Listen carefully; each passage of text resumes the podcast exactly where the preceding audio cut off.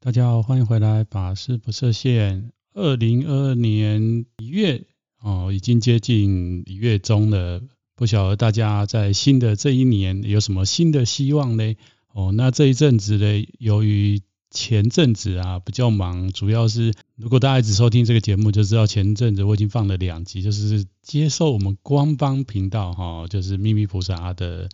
访问，所以之后还会再放哈。其实不止。之前放的这两季的，还有一些，那原则上要配合另外一个频道上线哦，上了他们那边的平台哦，然后我这边才会跟着放哦，特别被交代，所以请大家也持续哈继续收听我这个频道啊哈，就是两边都会同时放他们访问我的内容。那另外我自己这个频道嘞。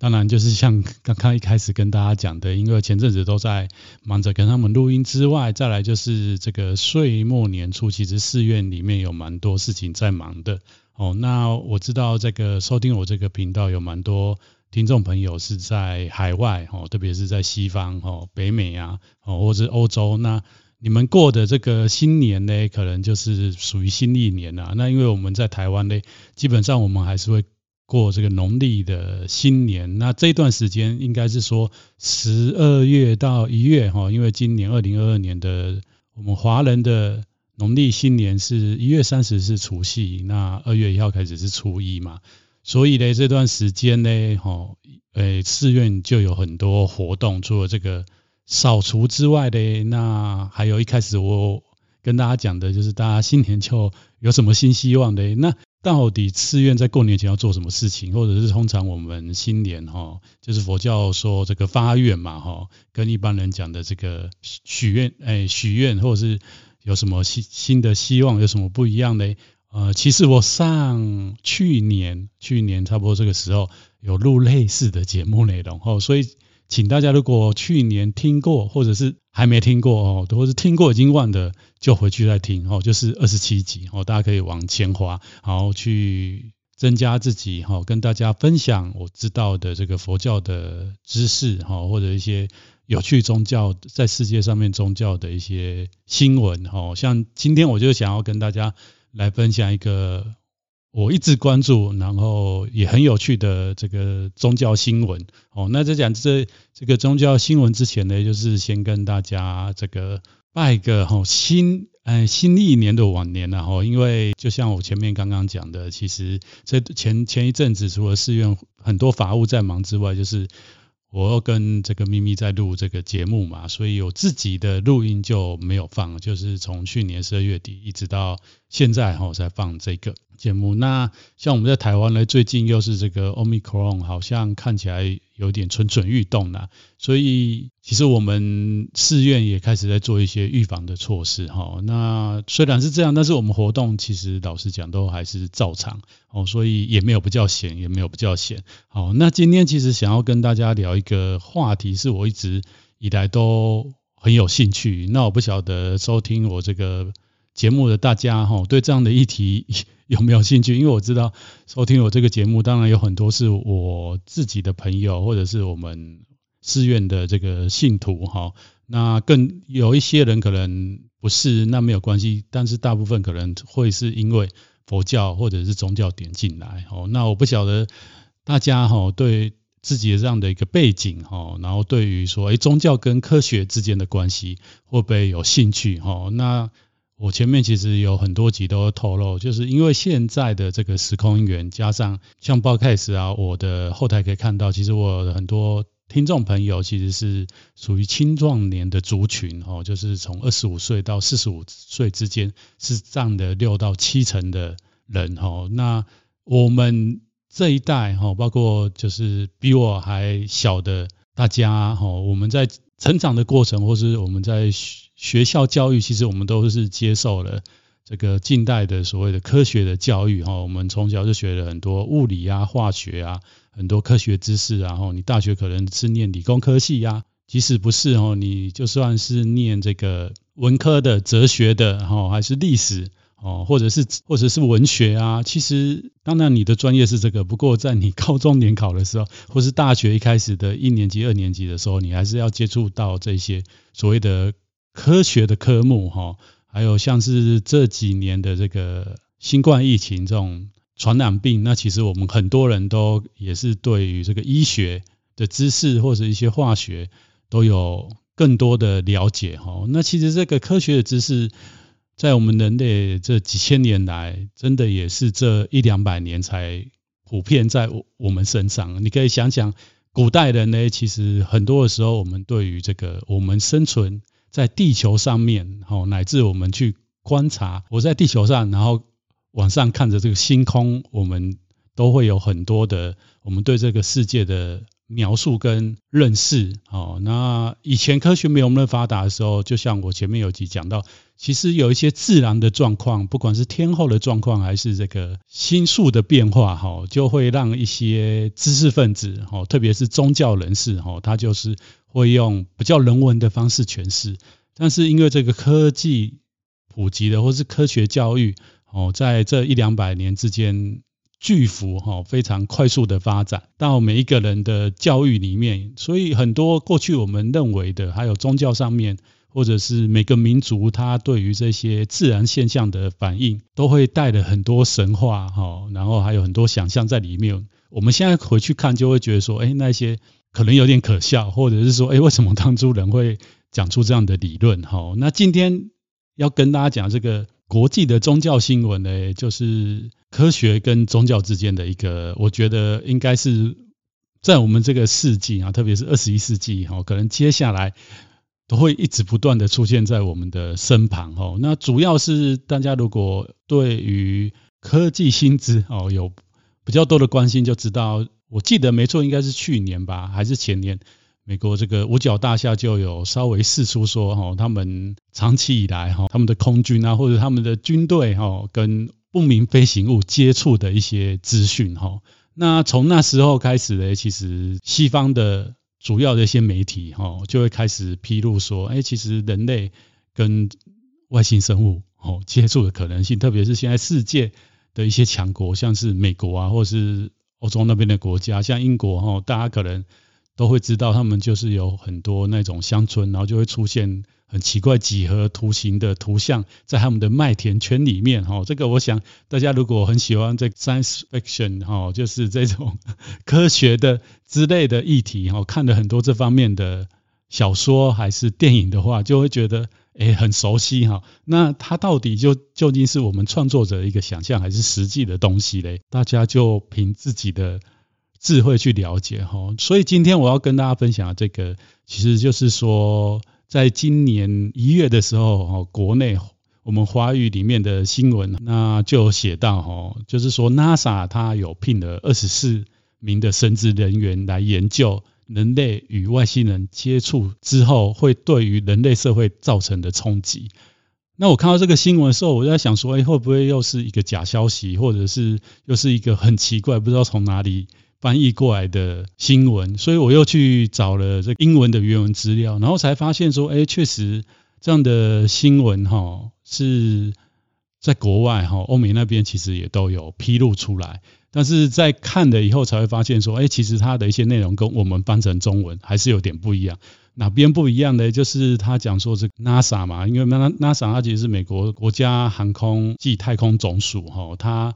中文的新闻就。写的蛮特别，他就是说最近聘请的这个像是牧师啊，吼拉比跟伊玛目，吼那牧师其实就是基督教，吼天主教的这个神职人员，那拉比是犹太教，那伊玛目其实是伊斯兰教的，吼然后他说 NASA 他有最近聘请的这有这样身份的，总共有二十四名的神职人员参与了这个 New Jersey 的普林斯顿神学研究中心的一个计划。那这个计划主要在研究说，如果现在哦人类社会哦整个地球哦所有的地域所有的国家哦所有的文化哦都知道说人类跟外星人哦是有互动的，或者是说外星人是真实存在的话，那世界的主要的宗教会做出什么样的反应？那人类会对于这个。存在地球上面这几千人、几千年来的宗教又会做出什么样的改变呢？哈，所以特别是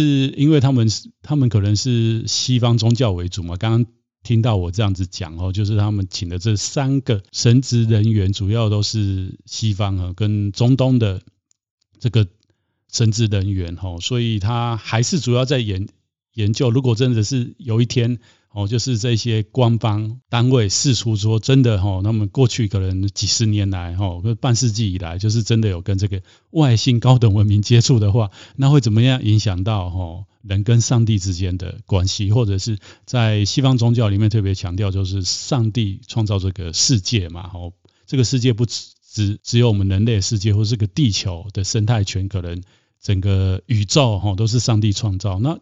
他们的教理到底要怎么样回应这样的一个问题？那我是觉得蛮特别啦，就是这个中文是写说这个二十四名的神职人员，然后来了解世界各种主要宗教将做出如何反应。那我这边就。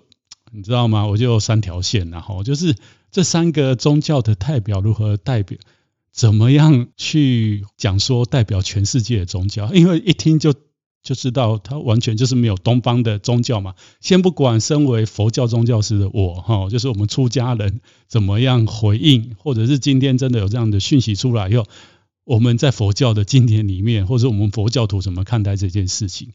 东方还有那么多宗教，就是以我们华人来讲，我们还有什么？我们还有我们的道教，甚至儒家哦，儒家的这个哲学哦，新儒家的思想哦，怎么样去回应这个问题？还有像是东方纯，基本上哦，很多的民族哦，很多的地域其实是多神教哦，像印度教哦，它就是多神嘛，像日本的神道教，然后像南亚还是有一些比较。传统的这种民俗哈，民族的宗宗教，还有我们的原住民也有他们的祖灵的这种思想哦，还有精灵的这种思想，完全就没有找我们这些人来来一起做研究，所以我不晓得这个中文的媒体为什么会会写说哈，对于世界各种宗教，包括这个事情要如何回应？那当然，它里面就有写说这个是对上帝或者是他们西方宗教一个创造论的一个挑战，或者他们将要怎么样？回应，那他这个研究报告我也觉得很奇怪啦。最后他们的得到的结论就是说，如果真的公开，那人们对于神的信仰会更加的怎么样相信？哈，然后会信神的人会变得更多。那因为我没有看到完整的报告，所以我不晓得这个结论是从哪里来。那就像前面一开始讲的，其实我蛮好奇，这个到底是我们华人的媒体自己编述出来的，还是怎么样？那我就去找了西方的。原来的这个报道，那确实哈，确实这个不是假消息，不是假消息。个里面呢，其实也蛮有趣的，就是在西方媒体后来披露出来的，就是讲说，其实 NASA 它是否认说它委托这些神职人员做这样的研究，是因为呃 NASA 它是有每年都有计划，有经费给这个 New Jersey 的 Princeton 的这个神学研究中心做一些。哦，就是人文或者社会跟这个太空哦，特别是天体的这一些生物哦，生物学之间是之间的研究哈。那那之所以后来会变成说，哎，这个神学研究中心找这些神职人员去研究哈，如果今天外星生物出现在我们地球，而且是大家都知道真的有这些高等的外星生物的时候哦，那会对。我们人类做出什么样的影响？好，然后宗教做什么回应？这个是普林斯顿神学中心依着这个 NASA 的这个经费，哈，特别做的一个专案，而不是 NASA 直接委托说，哦，你就要做这样的专案，哈，所以基本上 NASA 他就说这不是他委托。那第二个就是说，他不是近期，哈，他这个计划其实是在二零一六。年就已经普林斯顿这个神学中心就委托了这个一些神职人员哈，因为像中文的媒体讲说二十四名哈都具有神职身份，那其实国外媒体讲说不是哈，就只有一些有，那其实还有更多部分是例如这个社会学家或者或者是一些呃科学家哈去共同来做这样的一个综合性的研究哦，所以这个中文有时候在。我不晓得翻译的时候就是会翻得怪怪的，好，这也说明了哈，我们呃要在现在这个时代啊，特别是资讯哈非常容易取得手的时候，我们真的就是需要多方的验证。那另外一个就是我们在行有余力的时候，可以多学一些语言，然后特别是英文就不用讲，它是国际的语言嘛，吼，那你自己有兴趣的文化，或者是你喜欢的。这个不管是呃戏剧啊，吼还是文学作品啊，吼其实你都可以去学习那个国家的语言，吼，诶，我怎么忽然变成语言台的代言人？吼，不是啦，吼，那所以呢，我就看到这个，我就在想说，诶。觉得蛮好玩，就要跟大家分享哈。那到底要跟大家分享什么？其实我就想到，其实几年前我看日文的资料，就发现一个非常有趣的，在距今现在哈将近三百四百年前，也就是我们明末清初的时候，那对应到当时的日本，其实是所谓的江户时代。那那时候呢，其实日本的江户时代一般在历史上会。被认为是一个锁国的时代，哈，因为德川幕府，哦，他在德川家康，他在这个战国时代最后统一了日本之后嘞，哦，他为了有一说是说他为了不让这个西方的势力进到他们日本的国内，哈，所以他就采取锁国的政策。但是后来我知道这一二十年，其实有越来越多历史学家去驳斥这样的一个说法。所谓驳斥这样说法，不是说是因为他为了要避免西方的这个殖民主义入侵到日本，而是说对于日本德川幕府为什么要锁国这件事情，哦，其实他们觉得并不是这样哈，因为当时还是有些许的境外的国家进到日本，像是当时的荷兰，就是荷兰有很多西当时西方的学问呐哈，这一些。科学知识也好，或是西方的哲学、神学，是透过荷兰人带到日本的哈。那另外就是因为日本就身处东亚嘛，所以一直以来他们从中国输入的学问，不管是制度啊、哦文化啊、宗教啊，所以在那段时间虽然锁国，但是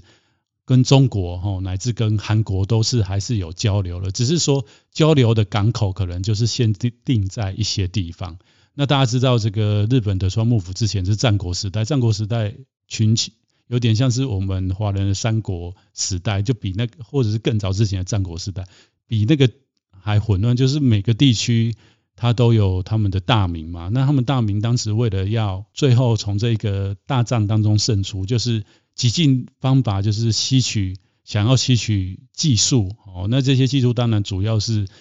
跟这个军事有关的。那当时的西方啊，这些西方的主要是欧洲那边的国家，透过这个大航海时代都来到我们亚洲，所以他们当时就是说我刚刚前面讲这个荷兰之外，可能有一些跟美国啊，哦，跟这个英国啊，哦，跟西班牙、跟葡萄牙，他们就不同的大名，依着不同的因缘跟他们做互动。那主要就是要取得这些军事的技术啦，然后来变成他们作战的一个。有利的部分。那在传播的过程当中呢，大家都知道，从历史上面就可以知道，不管是古代的这个商人，或者是像日本战国时代那时候的这一些，哦，为了要跟西方人学习他们的这些科技，其实在他们的这个军队里面也好，或是在他们的这个商队里面也好。都会跟随着一批人，这一批人就是所谓的宗教师哦。那从我们中国古代也可以看到，当时佛教在西元一世纪前后传到中国，当然是中亚那一些商人哦，不管是从印度来的，还是从中亚来的哦，还是从远从欧洲来，其实他们在这个漫漫长路，不像今天我们有飞行器哦，所以他们那在漫漫长路当中。就是会碰到很多的路途，经过非常多坎坷，或者是环境非常恶劣的地方。那常常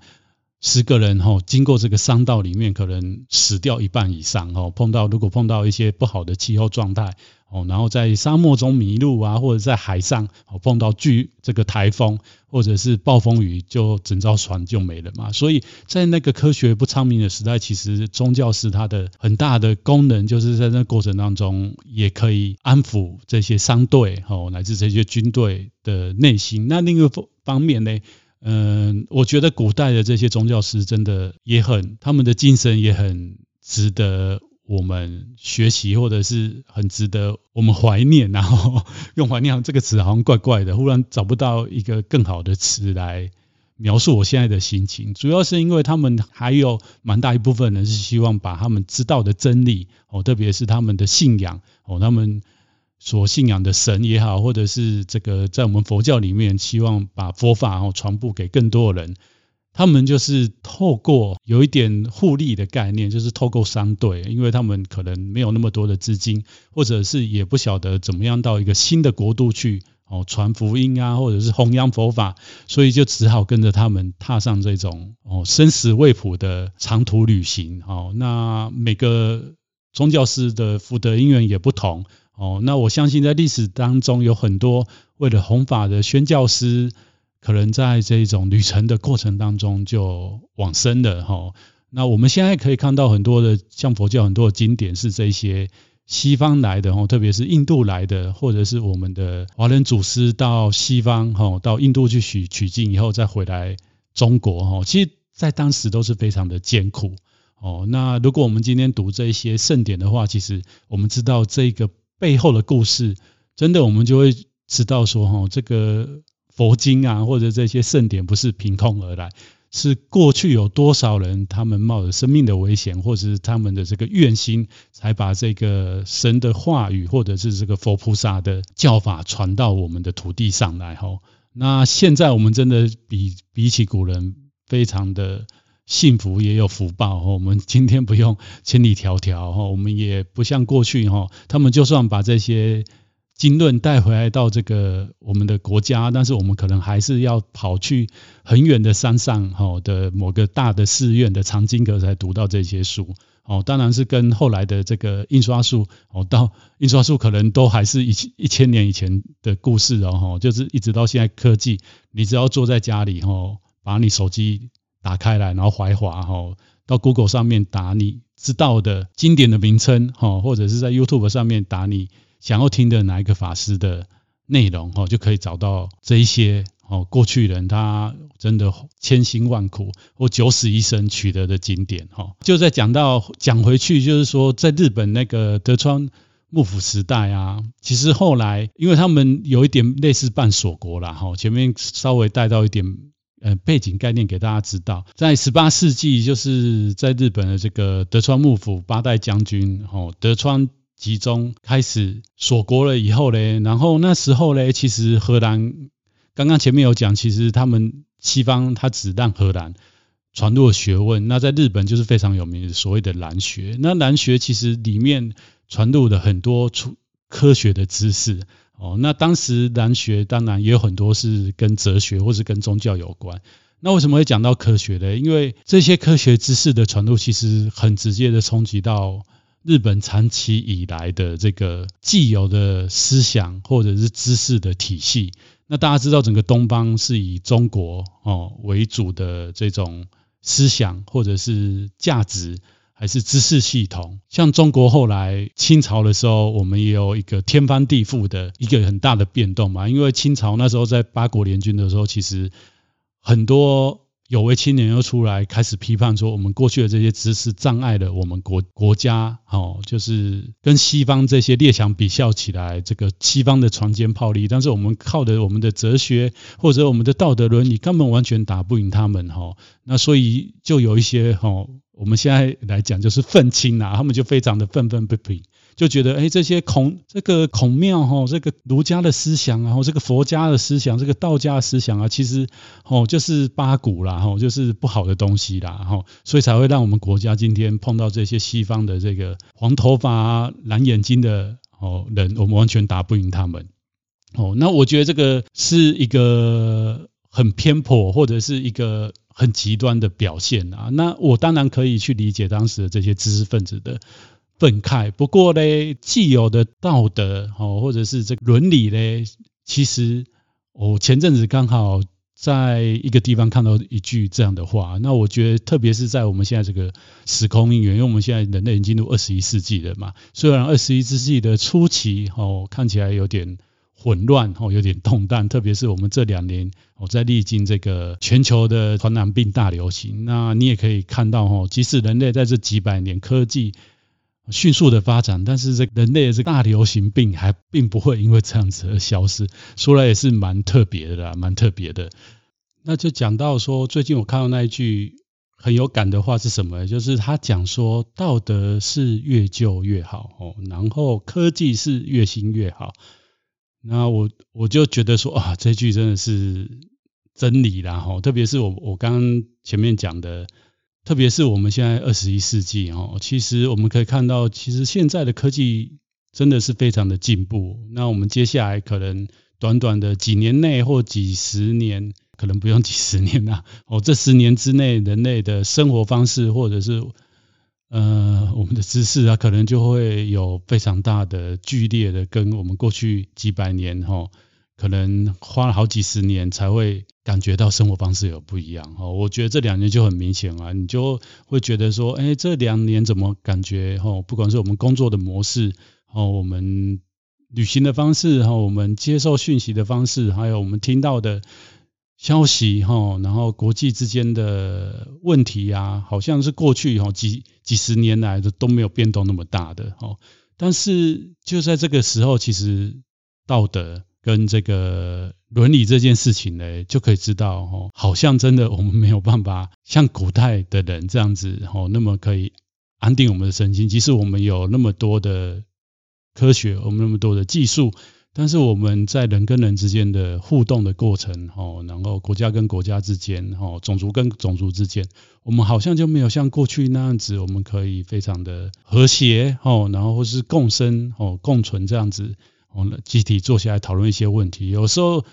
反而取代是一种很激烈的哈，或者是一种很极端的回应。那我觉得这个就是伦理跟道德，像这句话讲的，其实它是要哦越老哦越久，因为越老跟越久表示说它能传到现在，表示说，诶，这个是人类他在长期过程当中哈，不同世代的人他累积下来，他后来哈，特别是。像这些是哲学啊，或者是这些诶、哲理啊，其实是会被传下来，一定是每一代每一代哈，这个人从年轻，然后慢慢到中年到老年，他会觉得说，哎，这个真的是很好哦，这一生如果具备这样的信念，那他要把这个信念传给他的子孙，哦，希望他子孙能继续照这样子，那他们的家族哦，可能就是。我们东方常常有这句话嘛，“积善之家，然后必有余庆”哈，就是这样的概念。所以这这句话真的，我觉得就是很好，也在这边分享给大家。那我呃，我觉得还是再拉回去哈，就是说在十八世纪的这个日本江户时代呢，其实因为他们兰兰学传入到日本的时候，其实就开始诶去他们国内又兴兴兴起一遍论争。哦，那这个论争里面有有有一个首当其冲的，就是当时日本佛教。哦，那为什么会这样子说呢？因为当时的这个西方的这个蓝学里面，刚刚前面讲的，除了这些军事科技以外呢，其实也有他们西方的宗教。那另外一方面，这个军事科技里面以外，哈，就是还有一个很重要的部分，就是所谓的科学。哦，对这个世界的描述，特别是我这一。其一开始要跟大家聊的说，这个外星生物哈，跟太空领域有关系的。那大家知道，过去西方他们最早最早，他们觉得，特别是西方的神学系统，他们觉得说，哎，地球是宇宙的中心。那一直到十六世纪，哥白尼他透过科学的观察，吼，然后发表这个天体运行论。那因为在当时呢，其实西方的这个教廷的势力非常大。他虽然很年轻的时候就透过科学的观测证明了地球是绕着太阳旋转，但这样的一个新的理论其实讲出来，在当时如果讲出来，他可能会跟那个圣女贞德一样然后，就是会被抓去嘿哦，就是有一些宗教的迫害，所以他不太敢讲，一直到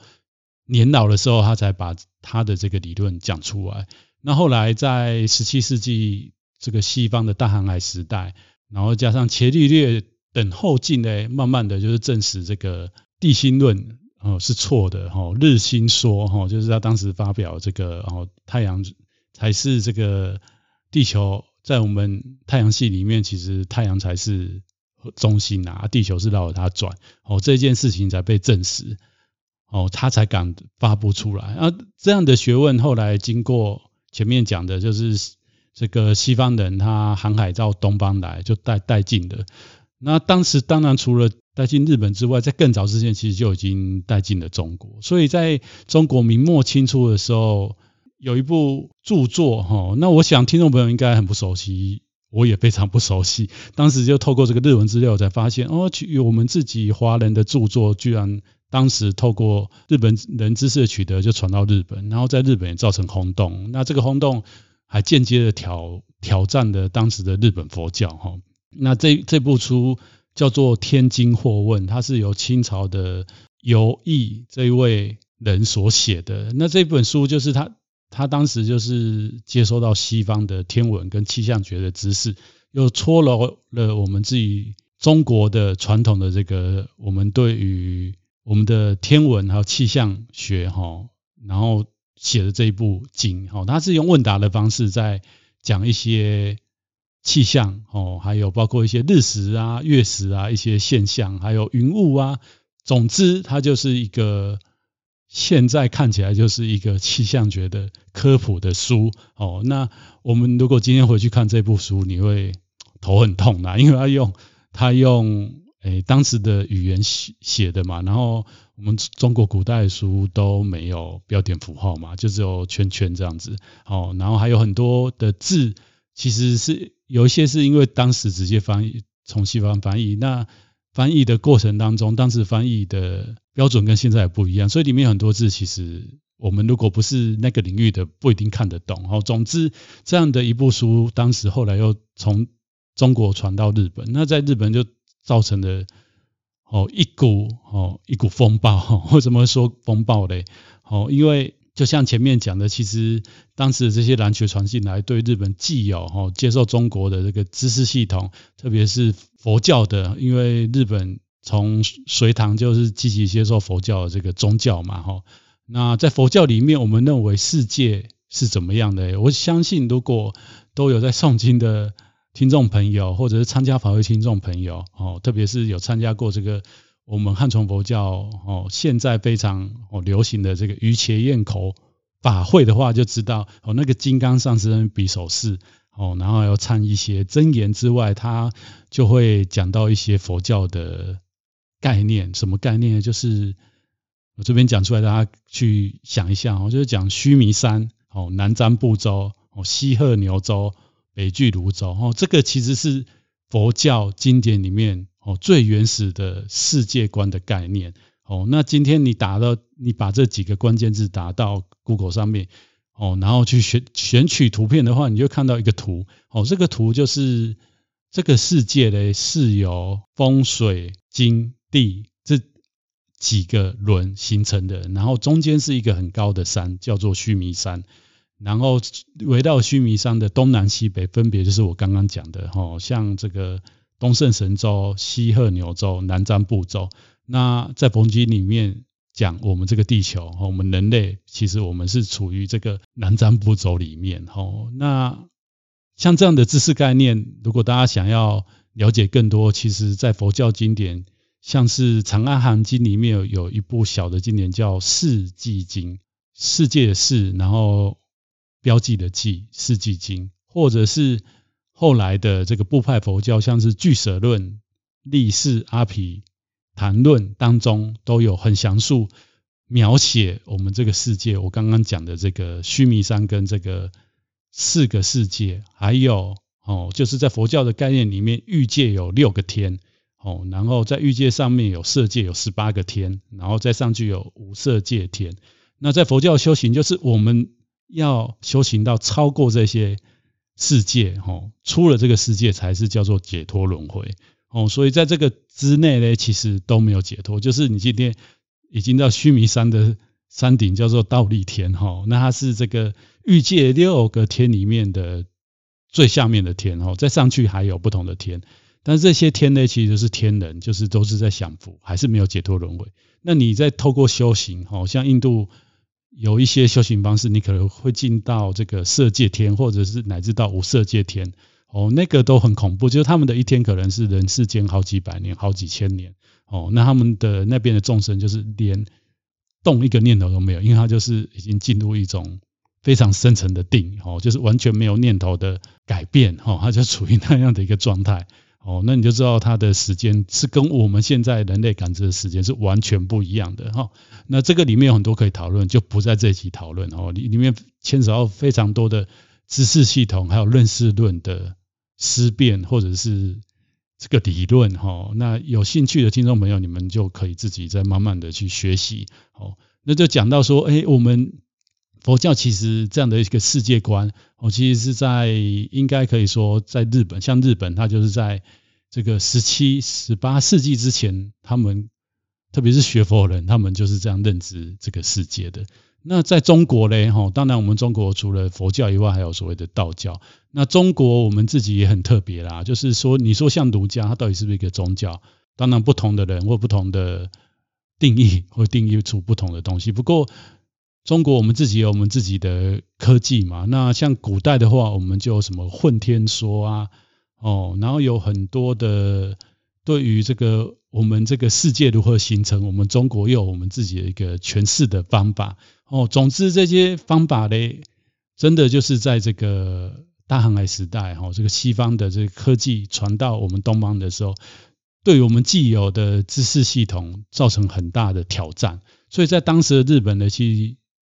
那时候的日本僧人都注到注意到这样的事情，所以我就觉得他们很天才，他们就开始把这些。印度嘛，因为佛教是出自于印度，那印度对于世界的这个描述，哦，除了我刚刚前面讲这个佛教经典之外，还有一个很重要，是因为日本在唐朝的时候，哦，像这个空海大师他到我们唐土来跟这个不空，诶，惠果阿舍里学，哦，那在他之前，其实开元三大士里，不空三藏他有翻译一本叫做《素要经》，它其实是依据印度的。天文学哦所写成的一部经，那这个《宿要经》当时这个空海大师回到日本以后，也依照他的研究，然后还有真言宗历代的僧人，还有佛教其他宗派的僧人对这个经的理解，哦，可能也有加了他们一些日本的神道教，我不太清楚，没有特别去查。哦，那这个《宿要藏心法》哦，现在好像在日本也蛮红的。哦，啊，其实。当然，在学者的研究里面，觉得说这一部经虽然是不空三藏翻译的，但是看起来它里面有很多东西是他自己依照他从印度带来的这个古印度占星术，他去理解以后，他再去用他的方式做诠释。好，那说到古印度占星术，我想大家对于宗教或者对这些神秘的事件啊，或者是最近一直很红的这个。印度有一个神，我们都媒体都称他叫神童嘛。这个阿南德就是他，就是好像就是古印度占星术嘛。哦，好像看起来这个很灵哈。那大家知道吗？佛教的这个《素要经》其实它有一部分也是依据这个古印度占星术哦，再加上佛教一些概念搓揉而成的这部经哦，后来也传到了日本去。那这个。树要占星术，哈，在日本现在也很红。那我知道说华人，我们还是我们好像也有一些人在研究这样的东西啦。那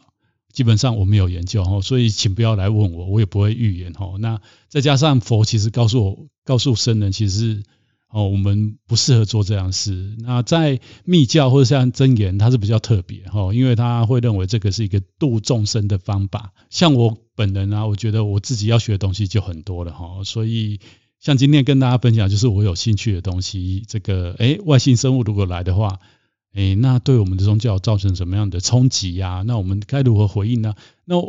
这集最后就是稍微简短就要说一下啊，我觉得蛮可惜，就是他们为什么没有邀请东方的这些神职人员哈？那就算，哎，像我可能没有这些天文生物学的概念啊，或或没有呃得到这些学问，但是我们有很多。僧众其实他是然后这方面的专家，就是他出家之前是念这个的，然后像我们僧团里面就有几位哦，我的师兄弟他他以前就是念这方面的哈，生物学的博士啊，哈类似啊，哈或者是社会学的博士啊，其实可以哦邀请我们这些东方的哦这些神职人员，但是又具备这些科学知识哦有有专业素养的宗教师去会谈，因为我觉得蛮可惜的是。在我们佛教经律里面，还有我们的传统里面，其实是我们有很好的诠释方式去谈。哦，如果今天真的我们就是世界这些大国公开，哦，过去这几十年来，其实是有跟外星生物接触。那这个外星生物在宗教里面是怎么被认知的？哦，因为像我们佛教，大家如果一直有听我节目就知道，我讲过好几次，我们佛教的这个世界观、宇宙观，哈，这个我们有六道轮回的概念，哦，那其实这个是很好被处理或者是被解释的，哈。然后还有像东方，其实大部分都是多神教，哦，或者是有很多的理论，其实可以去回应这个问题的。哦，那比较可惜的是这个普林斯顿的神学研究中心，我想他们里面应该也是有东方宗教的，I don't know 哈，就是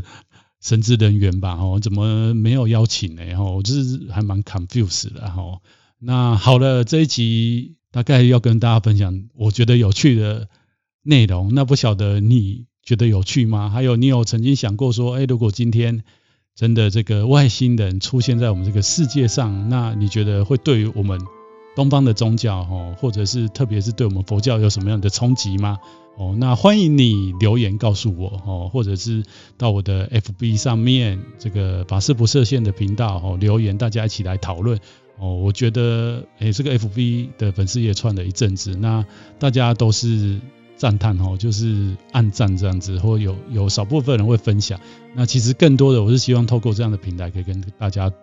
多做一点互动，我知道有很多是我很熟悉的朋友哈。那除此之外，如果你是新的朋友，或者是你没有见过小常本人的话哈，你透过这个频道我认识我的话，我也很想跟你有一些互动。好了，这期节目就到这里。那如果你喜欢我这个频道，请帮我订阅，然后继续追踪跟收听。那么我们就下一集见喽。